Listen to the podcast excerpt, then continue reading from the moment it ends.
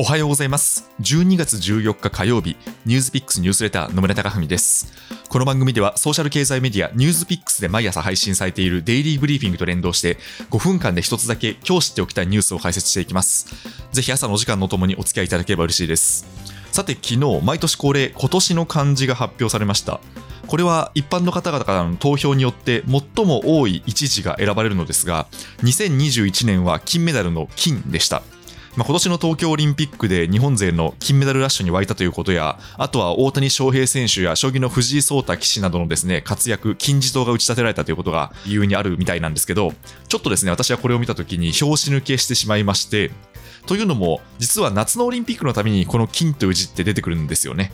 あの前回の2016年も金でしたし、2012年も金、で1個飛ばして2000年も金だったということで、まあ、それだけ夏のオリンピックで日本人選手が活躍していることの証拠でもあるんですけど、なんか毎回毎回オリンピックのために同じ文字が出てくるのも、なんかちょっとな、もうちょっとないかなっていうふうに思った次第ですね。で、例えば2020年の密とかですね、3密の密ですね。あとは2019年の令和の令とかの方が、なんかよほど世相をズバッと言い表してるなっていう感じがしまして、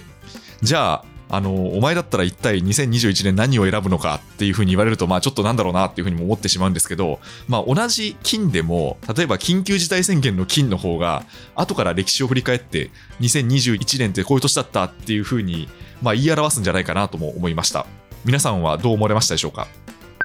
さて今日はオミクロン株の続報です。イギリス政府は13日、オミクロン株に感染した患者1人が死亡したと発表しました。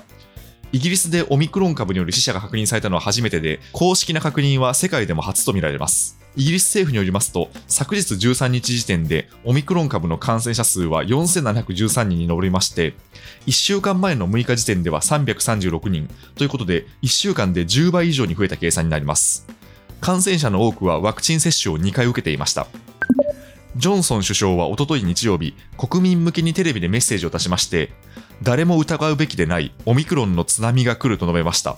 その上で、オミクロン緊急事態を宣言しました。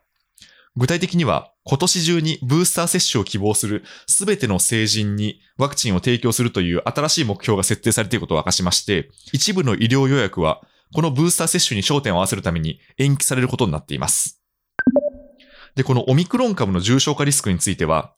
WHO アフリカ地域事務局のワクチン担当責任者が9日の記者会見で、南アフリカでの初期のデータを見る限り、重症化をあまりもたらしていないと述べました。そして WHO は12日にも最新の知見を公開しまして、市中感染が感染しているところでは、デルタ株からオミクロン株に置き換わるだろうと指摘しました。実際デルタ株の割合の高いイギリスのような国で、オミクロン株が急速に感染を広げていることが理由に挙げられます。ただ現時点では、オミクロン株が免疫を回避する力によるものなのか、それとも感染力の強さによるものなのか不明で、まだまだわからない点があるということです。ただ、まあ、実際にこう重症化リスクが低いにしても、イギリスのジョンソン首相は、これによって医療機関が逼迫し、死につながる可能性のある入院患者を危険にさらすと危機感をあらわにしています。そして、ワクチンのブースター接種をできるだけ速やかに行う方針を示しました。というわけで現時点では、ワクチン接種を2回終えた人でも感染しているということがですね、データとして上がってきているということで、ただ一方で、このニュースレターでもたびたび取り上げている通り、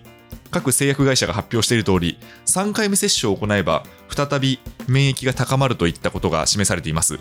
まあ、というわけで本当に速やかにブースター接種を進めていくことが今後は急務になっていきます。特にこう冬で、ただでさえこうインフルエンザや風邪のウイルスも感染がしやすくなっている状況ですので、日本では幸いなことに広まってはいないのですが、ぜひ自衛をしていただければなと思います。ニュースピックスニュースレター野村貴文でした。それでは良い一日をお過ごしください。